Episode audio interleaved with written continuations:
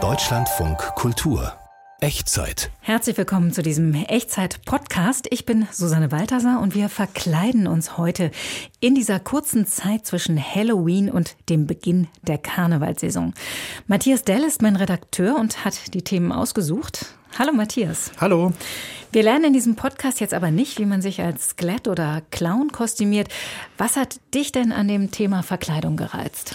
Na, zum einen die Jahreszeit, du hast es ja schon erwähnt, Halloween war, Karneval kommt und dann, dass Verkleidung, äh, wenn man genau hinschaut, ja immer mindestens zwei verschiedene Sachen meint. Das eine ist, dass man jemand anders sein kann und sich vielleicht dahinter als eigentliche Person versteckt. Das andere ist aber auch, dass es auch einen Schutz bedeutet. Also verkleiden, wenn wir von ähm, im Haushalt oder in der Wohnung davon reden, äh, irgendwas zu verputzen, zu verstecken, zu verkleiden, also etwas drumherum zu machen, dann bedeutet das ja auch einen Schutz. Und das fand ich interessant, dass diese beiden Momente in dieser gleichzeitig sehr freudigen Praxis drin stecken. Verkleidung als Schutz und Rollenwechsel. Und wie immer in diesem Podcast zerlegen wir das eine Thema in vier Facetten und erzählen ganz konkrete Geschichten von Drag Queens oder Drag Kings auf der Fernsehbühne, von digitalen Filtern, die wir über unsere Gesichter legen. Wir schauen uns verkleidete Autos an und werden sie vor allen Dingen auch hören und setzen koloniale Richterperücken in Kenia auf. Hier schon mal der Schnelldurchlauf. Verkleidet als eine Verkleidung dient der bewussten Änderung der äußeren Erscheinung eines Objektes. Drag ist grundsätzlich eine Bühnenverkleidung oder eine Showverkleidung von queeren Leuten für queere Leute vor allem. Holger hat einen alten Chevrolet Camaro von General Motors komplett neu aufgebaut. Mit ganz kleinen Rädern vorn und großen hinten. Perücken, künstliche Haarpracht für Kenias Juristen. Schon lange ist in dem ostafrikanischen Land eine Diskussion darüber entbrannt, ob mit der Tradition gebrochen werden soll. Also ich glaube, die Rolle von Filtern in sozialen Medien lässt sich ganz gut mit der Rolle von Kleidung vergleichen. Eine ganz besondere Form der Verkleidung ist Drag, also die künstlerische Darstellung des anderen Geschlechts. Männer, die Frauen darstellen oder umgekehrt, also Drag Queens oder Drag Kings. Über Drag als Kunstform und aktuelles TV-Format spreche ich jetzt mit dem Kulturwissenschaftler Simon Schulz. Hallo. Hallo, schönen guten Tag. Wir sprechen über Verkleidung, damit wir ein Bild bekommen. Was ist Drag für eine Art der Verkleidung? Wer trägt da was und warum? Drag ist grundsätzlich eine Bühnenverkleidung oder eine Showverkleidung. Das heißt, es passiert auf einer Bühne, die auch hergestellt wird. Wir stellen uns dahin, wir bereiten uns vor, wir schminken uns, wir setzen uns Perücken auf, ähm, gehen in eine Kleidung in Drag eben hinein und dann passiert eine Show eben mit einem Publikum. Und das Publikum ist sehr, sehr wichtig, denn es ist eine, eine Show von queeren Leuten für queere Leute vor allem. In den lauten Diskussionen unserer Gegenwart geht ja auch viel durcheinander. Würden Sie noch mal erklären, wie sich Drag von Travestie unterscheidet oder auch von Trans, also Transsexualität? Oh, bei Transsexualität, da sind wir in einem ganz anderen Bereich. Da geht es nämlich um ähm, Geschlechtsidentität von echten realen Menschen. Bei Drag und Travestie, da geht es um eine Bühnenpersönlichkeit, um einen Bühnencharakter, um was, was bewusst gezeigt wird. Der Unterschied zwischen Drag und Travestie ist, würde ich sagen, die Tradition, in der das steht. Welche sind das denn? Was gibt es denn da für Unterschiede? Ähm, während die Travestie eher in einem europäischen Raum zu finden ist, ähm, wo es tatsächlich um die Imitation geht, also bekannt sind auch die Worte äh, Damenimitatorin zum Beispiel. Das kann man synonym für, benutzen für die Travestie, wo jemand eine Geschlechterrolle auf der Bühne einnimmt und die überzeichnet. Beim Drag, da sind wir dann eher bei einer Tradition aus dem US-amerikanischen anglophonen Kontext und da geht es deutlich mehr noch um eine Überzeichnung, auch um, über ein Verlassen von Geschlechtlichkeit und auch von Menschlichkeit. Da geht es darum, neue Personas, neue Masken, neue Körper und Ausdrucksweisen, neue Geschichten zu finden und die auf der Bühne zu erzählen mit dem eigenen Körper, mit einer Verkleidung, mit einer Schminke, mit einem äh, Bewegungsmodus, der da ausgestellt wird um eben was ja auch nicht menschliches zeigen zu können, was nicht real ist. Drag ist eine Bühnenkunst, aber auch im Fernsehen immer wieder erfolgreich. Zurzeit läuft die Sendung Drag Race Germany beim Streamingdienst Paramount Plus, ein Format, das eigentlich aus den USA kommt, jetzt aber für den deutschen Markt adaptiert worden ist. Gibt es da Unterschiede im Fernsehformat? Die gibt es tatsächlich. Äh, Drag Race Germany ist nicht die erste Show, die mit Drag oder Travestie arbeitet im deutschen Fernsehen. Davor gab es eine Sendung vor ein paar Jahren mit Heidi Klum, aber noch viel früher in den 90er Jahren die große Travestie-Show in der eigentlich so eine Art Misswahl stattgefunden hat, wo eine prominente Jury mit Linda de Mol, mit äh, Lilo Wanders und Till Schweiger mehrere Travestiekünstlerinnen nacheinander präsentiert bekommen hat und dann sagen sollte, wie echt sie das fanden, diese, wie authentisch da die Weiblichkeit imitiert wurde. Und der Unterschied zu Drag Race ist, dass Drag Race nun keine Show für ein heterosexuelles Publikum ist, sondern eine Show von queeren Leuten für queere Leute. Das heißt, da werden ganz andere Sachen verhandelt, ganz andere Sachen sind wichtig. Es nicht, geht nicht mehr darum, möglichst authentisch weiblich zu sein, sondern eine gute Geschichte zu erzählen, sondern relevant zu sein, genau zu beobachten, wie Begehren, queeres Begehren, auch queere Bildstruktur, queere Bildgeschichte abläuft und da dann die Referenzpunkte zu nehmen und die anzusprechen, ein Insiderwissen sozusagen zu bedienen im Publikum, aber eben auch auf der Bühne. Bei Drag Race Germany ist es ja so, dass die Drag-Künstler eben nicht nur als Bühnenpersönlichkeiten auftreten, sondern es gibt immer noch eine, ja, meistens sehr emotionale Backstory, in dem aus dem Leben der realen Person erzählt wird. Was wird denn da verhandelt? Naja, ein queeres Erleben, ein, äh, queere Momente, die sehr persönliche Momente sind, die aber aufgrund der sozialen Positionierung geteilt werden von anderen Menschen. Das heißt, wie schwer ein Coming-out sein kann, zum Beispiel. Oder aber wie Diskriminierungserfahrung im Beruf sein kann. Oder aber das Thema Trauer, Verlust, Tod. Die HIV-AIDS-Epidemie in den 80er, 90er Jahren, die ist für die Community immer noch nicht ganz vorbei. Denn das äh, Trauma zum Beispiel, was da Menschen abbekommen haben, das wirkt weiter, das, das formt die Räume, in denen sich eine queere Community bewegt. Ich glaube, die Möglichkeit, dass eben äh, nun mit dieser Sendung von queeren Leuten oder queere Leute über ihre eigenen Themen sprechen können und das an andere queere Leute adressieren können, das ist ein Novum. Das ist das Neue, was mit einer Diversifizierung von Serien, von Medienkonsum möglich ist.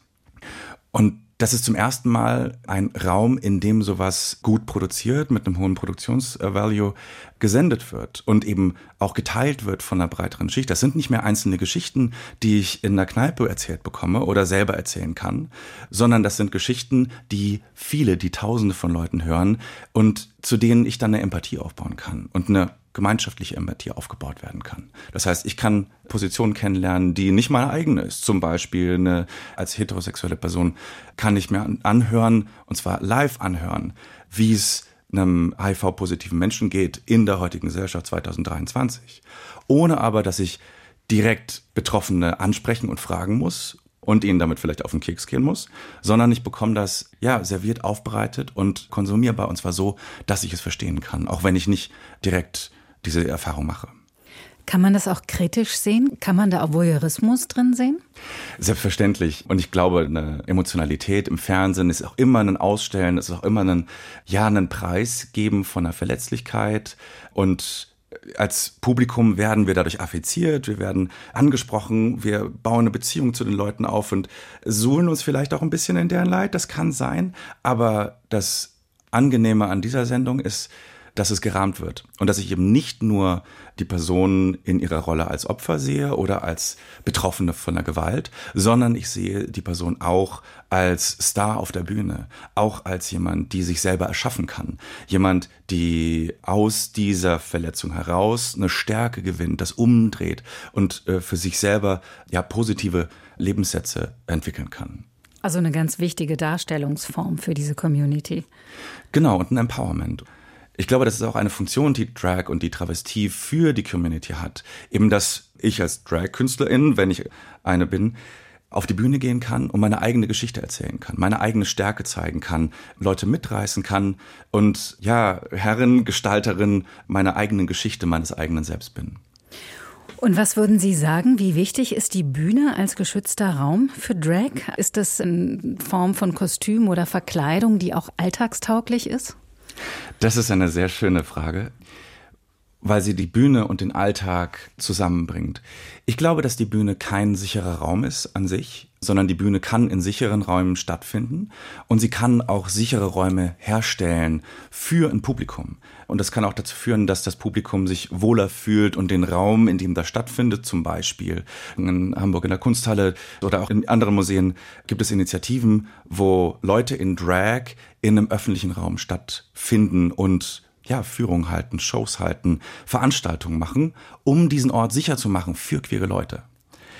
Das hat, glaube ich, eine Auswirkung, dass Menschen wenn ich den Ausgangszustand habe, ich als queerer Mensch bin nur in meinem Privatraum sicher und ansonsten bin ich Attacken und Angriffen und Diskriminierung ausgesetzt. Und dann sehe ich, ah, in einer Kulturinstitution, da ist eine LGBT-Veranstaltung, da ist eine Drag Queen, ein Drag King, ähm, der was macht. Da kann ich auf jeden Fall hingehen und kann auch das Angebot dieses kulturellen Ortes annehmen. Das ist eigentlich eine Erweiterung von sicheren Räumen sozusagen. Sagt Simon Schulz, Experte für queere Geschichte der Popkultur. Und mit ihm habe ich über Drag gesprochen. Vielen Dank. Vielen Dank, Frau Balthasar. Wir haben gerade von sehr analogen Formen der Verkleidung gesprochen. Beim Drag, da legen die Performer viel Schminke auf und werfen sich in aufwendige Kostüme. In der digitalen Welt reicht ein Mausklick und schon ist der Filter drauf, der mit einem Gesicht wirklich alles machen kann. Matthias Dell ist Redakteur dieses Podcasts. Worum genau geht's dir da?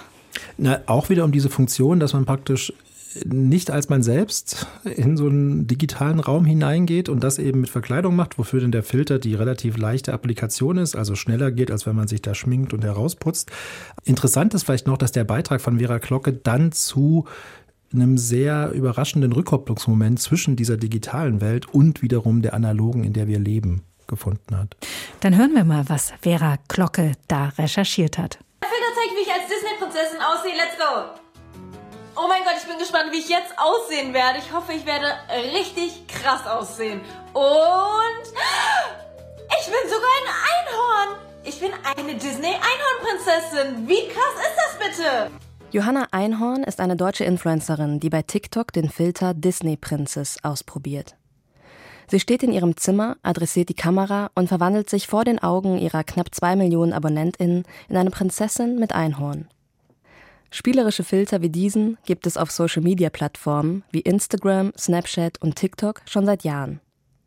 Die Filter dienen als Verkleidung und machen es so einfacher, an der digitalen Welt teilzunehmen sagt die Autorin, Kultur- und Medienwissenschaftlerin Anne-Kathrin Kohut. Also ich glaube, die Rolle von Filtern in sozialen Medien lässt sich ganz gut mit der Rolle von Kleidung vergleichen. Ne? Also um in den digitalen Raum eintreten zu können, braucht es eben Kleidung. Wir müssen uns anziehen, um nicht zu viel preiszugeben von uns selber. Und wie wir uns eben schminken, auch für den realen Raum ist das Verwenden von Filtern vielleicht auch so eine Art Schminkpraxis für den digitalen Raum. Mit Kleidung geht die Idee von Identität einher. Durch das, was man anzieht, kann man sein Ich zum Ausdruck bringen. Durch Filter, sagt Anne-Kathrin Kohut, können NutzerInnen aus ihrer Identität ausbrechen, um sich als etwas ganz anderes zu präsentieren. Das hängt, glaube ich, auch damit zusammen, dass man auf TikTok eigentlich immer auch so Verwandlungselemente braucht. Es gibt so ein Startelement, man tritt ein in den Bildraum und dann gibt es irgendeinen Effekt und man verwandelt sich in etwas. Und dieses etwas ist dann nicht mehr man selbst, sondern eben eine andere Person und in die verkleidet man sich dann. Das hat etwas Entlastendes. Da sehe ich schon so eine Verschiebung im Moment, dass man nicht die ganze Zeit immer sich selbst ausdrücken muss und sich selbst ins Zentrum stellen muss, sondern auch damit spielen kann, andere Identitäten einzunehmen. Aktuell lassen sich bei TikTok aber auch ganz andere Filter finden. Etwa der Filter mit dem Namen Aged der NutzerInnen hilft, sich in die gealterte Version ihrer selbst zu verwandeln. I wanted, oh my lord, I wanted to see how I would look like with this filter, but my goodness. At least I still have clear skin, but my goodness. Das ist Akini Obala, eine 30-jährige Influencerin aus Phoenix. Für das TikTok-Video scheint Obala sich an einem entspannten Tag zu Hause gefilmt zu haben. Sie ist ungeschminkt und trägt gemütliche Kleidung.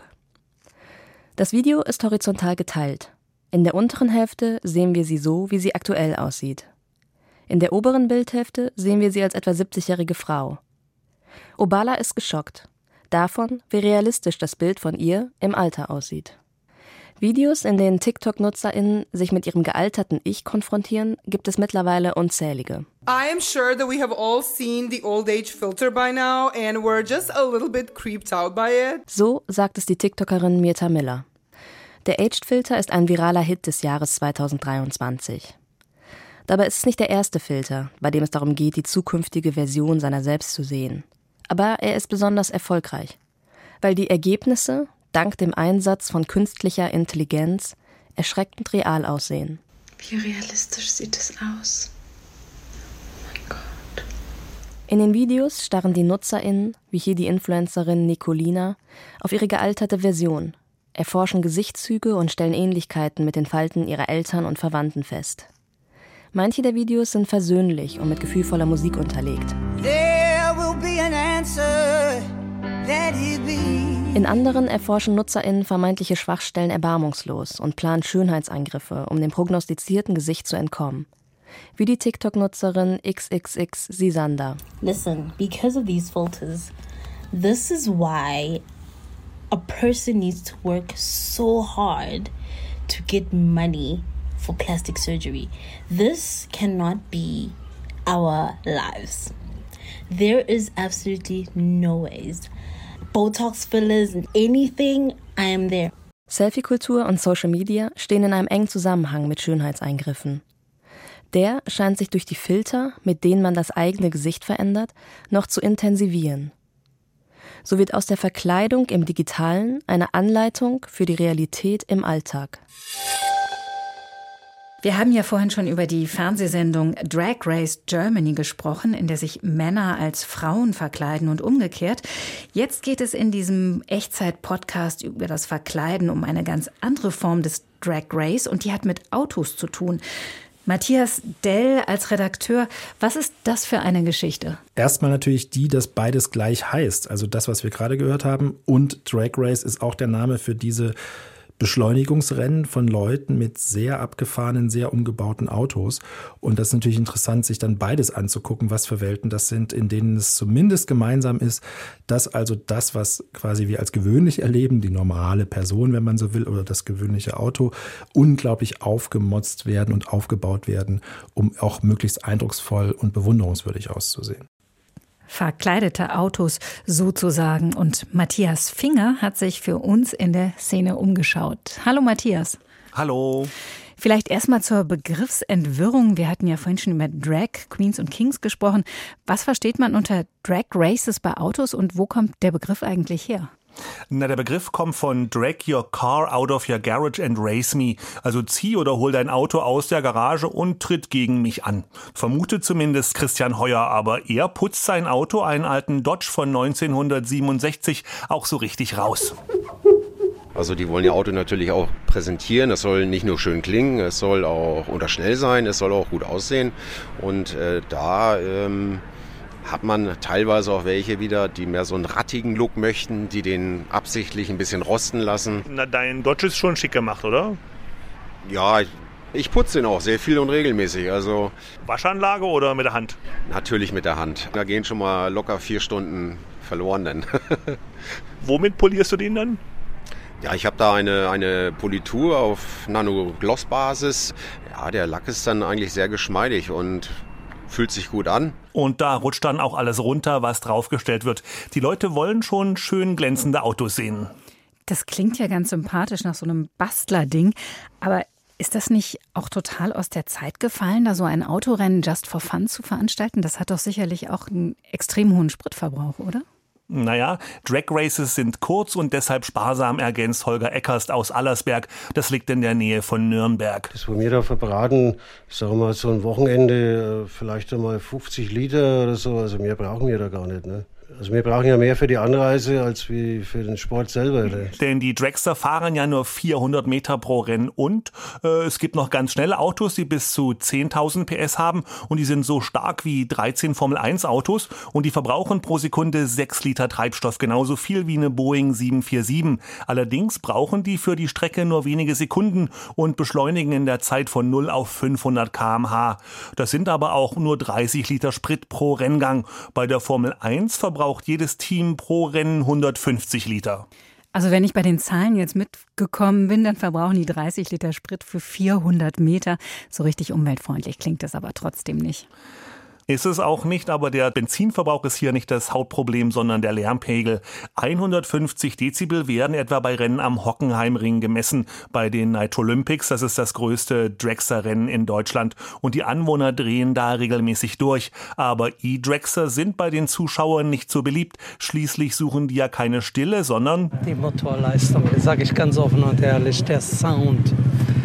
Ja, da wird man unruhig. Ja. Die Faszination sind die Motoren, der Lärm, der Gestank. Und solange wir es noch dürfen oder können, müssen wir das genießen, solange es noch geht. Weil irgendwann wird es mal elektrisch werden wahrscheinlich sagen die Fans. Und Chris aus der Nähe von München mit dem 67er Dodge meint, ein Benziner, der erhalten wird, hat eine bessere Ökobilanz als jedes neu gebaute E-Auto, weil das ja erst mit großem Energieaufwand produziert wird. Na gut, also das kann man vielleicht positiv verbuchen, dass die Autos da ewig am Leben gehalten werden. Aber wie ist das denn mit der Pflege und dem Umbau dieser verkleideten Autos? Das klingt, finde ich, alles total aufwendig. Ist das nicht auch ziemlich teuer? Muss man da nicht richtig viel Geld in so einen Wagen oder in die Rennen stecken? Naja, Chris lässt an seinem Auto schrauben, das kostet natürlich. Aber Holger aus der Nähe von Nürnberg macht fast alles selbst. Dazu kommen aber für jedes Rennwochenende bis zu 1000 Euro, also Startgebühren, Anreise und so weiter, schätzt Sally, die Tochter von Holger und selber Dragster-Fahrerin. Aber die familiäre Atmosphäre beim Rennen ist einfach super. Alle freuen sich auf das Wiedersehen und helfen sogar Gegnern mit Ersatzteilen aus. Was nehmt ihr da alles mit? Ja, so ungefähr das halbe Haus. Ähm, nee, alles, was man braucht. Also Kühlschränke, Lebensmittel, Zelte, Biergarnituren, Werkstatt, also so alles, was man halt für ein paar Tage braucht. Wo schläfst du dann beim Rennen? Ich schlafe immer auf dem Feldbett neben dem Auto. Warum? Weil ich der Meinung bin, das bringt Glück. Sally hat übrigens als Achtjährige mit dem Dragster-Fahren angefangen. Es gibt so Mini-Versionen für den Nachwuchs und die Kosten sind angeblich überschaubar. Vielleicht kann ich den Sohnemann ja noch anmelden. Bei mir selber ist es vermutlich zu spät für eine Karriere als Rennfahrer. Tja, das vermute ich auch. Wie werden diese Drag Races denn nun ausgetragen? Sind das offizielle Rennstrecken oder läuft das eher informell ab? Na, Drag Races sind offiziell veranstaltete Rennen, bei denen es um Beschleunigung geht. 400 Meter lang, gerade Strecke. Das hat sich in den USA entwickelt. Da haben sich junge Leute nach dem Zweiten Weltkrieg illegale Straßenrennen geliefert. Von einer Ampel bis zur nächsten ein Häuserblock lang. Und diese Entfernung, so die Theorie, soll durchschnittlich eine Viertelmeile lang gewesen sein. Um die illegalen Rennen zu beenden, wurden dann die Drag Races erfunden. Und das mit der Beschleunigung hat Suchtpotenzial, wie mir Chris aus der Nähe von München mit seinem seinem Dodge erzählt hat. Ja, man kann es mit einer Sucht vergleichen. Ähm, als Außenstehender ist es schon mal faszinierend zu sehen, was die Leute alles betreiben an Aufwand, was die aus dem Wagen herausholen können. Und wenn man dann selbst mal im Startbereich steht mit seinem Wagen, ja, bemerkt man eigentlich die ganzen Zuschauermassen nicht mehr. Man hat nur so einen Tunnelblick, man achtet auf die Ampel und wenn es dann losgeht, dann geht's los und wenn es rum ist, ja, dann, dann pocht das Herz. Wenn man es einmal gemacht hat, dann kommt man da ganz schwer, glaube ich, nur noch von los. Okay, also es geht um den Kick des Machens. Und wie sieht es mit dem Gewinnen aus? Ist das ähnlich wichtig wie bei der Formel 1? Na, bei Chris ist das eben nicht so wichtig. Der fährt die Rennen ja mit seinem Dodge Charger von 1967. Das ist so ein schnittiger roter Coupé mit zwei Türen. Der Wagen hat TÜV, also ist Straßen zugelassen und wurde extra für solche Rennen entwickelt.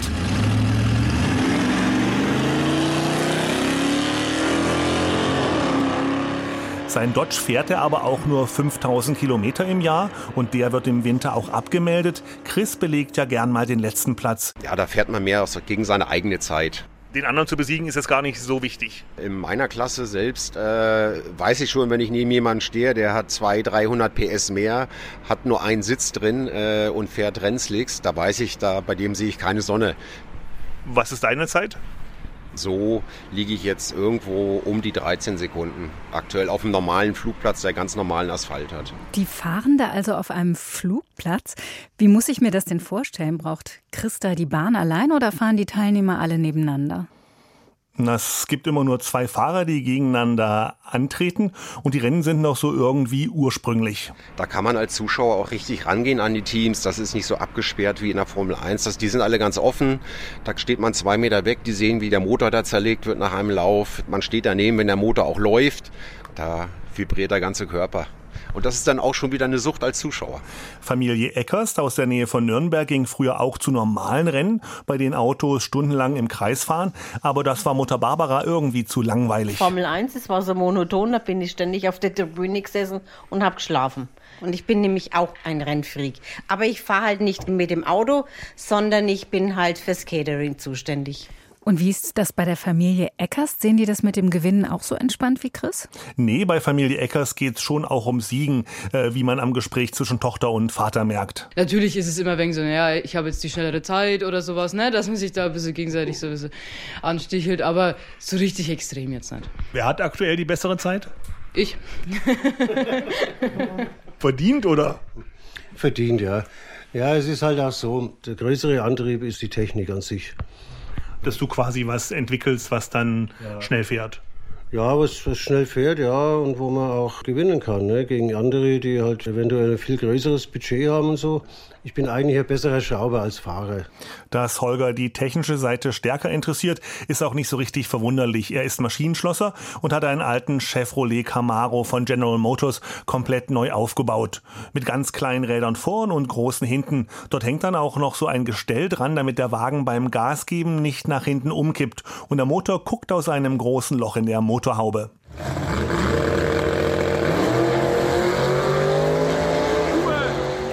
So sehen sie aus, die verkleideten Autos. Drag Cars hier in der Echtzeit auf Deutschlandfunk Kultur. Matthias Finger hat für uns diesen Ausflug in die ganz besondere Welt der Drag Races gemacht. Vielen Dank. Gerne.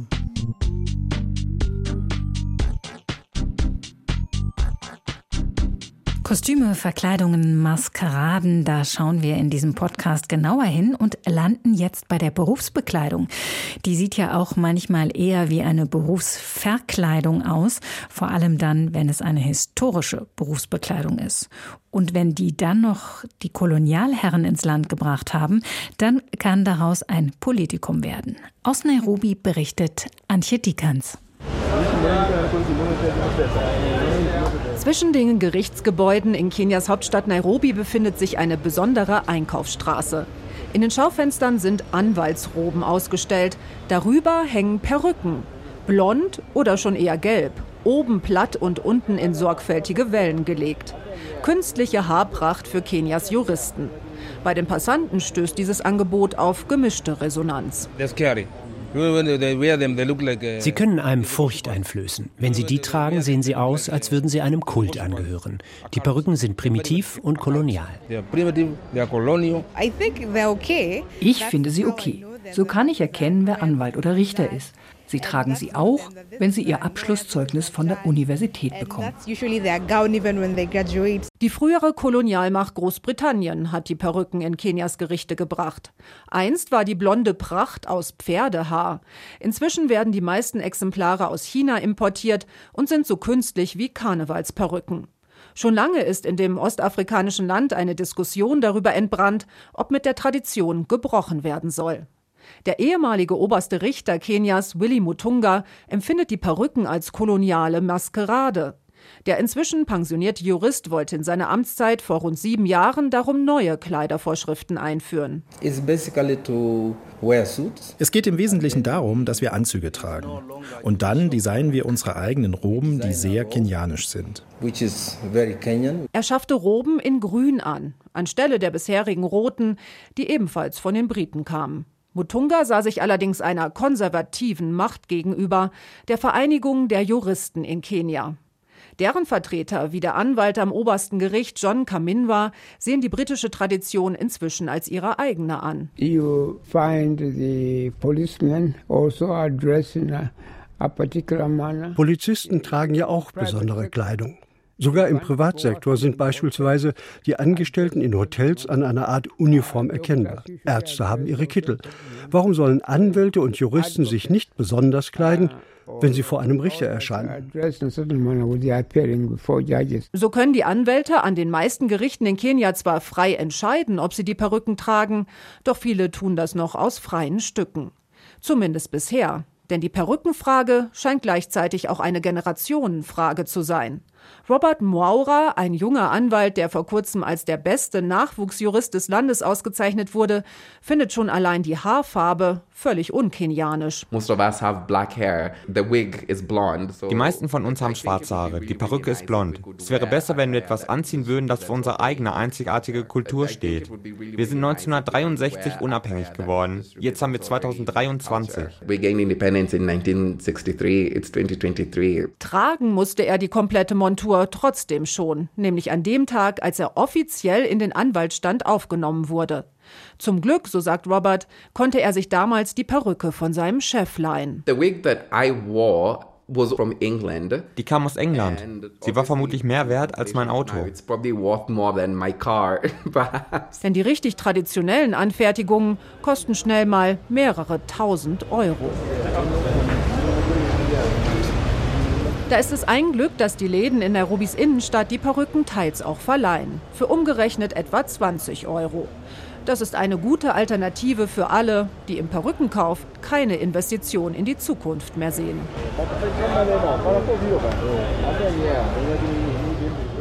Tja, und selbst in England werden die Juristenperücken nicht mehr so oft getragen, habe ich gelesen. Matthias Dell hat die Geschichte ausgesucht. Ähm, was meinst du, wie lange gibt es die noch, die Juristenperücken? Ist natürlich jetzt schwer zu sagen, gerade von hier aus. Aber der Reiz an dieser Geschichte ist natürlich schon der, dass wir sehr viel hier in Deutschland äh, beschäftigt sind mit kolonialen äh, Vergangenheiten und der Frage, wie die heute unser Leben prägen, ohne uns dessen richtig bewusst zu sein. Und dann zu merken und zu sehen, dass das in Kenia selber so ist, wo die Kolonisatoren etwas hingebracht werden, was jetzt wiederum dafür Diskussionen sorgt, das fand ich interessant. Wir legen jetzt Perücken und Roben zur Seite. Das waren vier Geschichten über die Lust und manchmal auch den Zwang zur Verkleidung hier im Echtzeit-Podcast. Und wenn Sie eine Idee haben, worüber wir unbedingt mal sprechen sollten, dann schreiben Sie uns doch an echtzeit.deutschlandfunkkultur.de. Mehr von der Echtzeit hören Sie in der DLF Mediathek. Matthias, vielen Dank für diese Ausgabe. Bitte sehr. Ich bin Susanne Balthasar. Schön, dass Sie zugehört haben. Machen Sie es gut. Tschüss. Tschüss.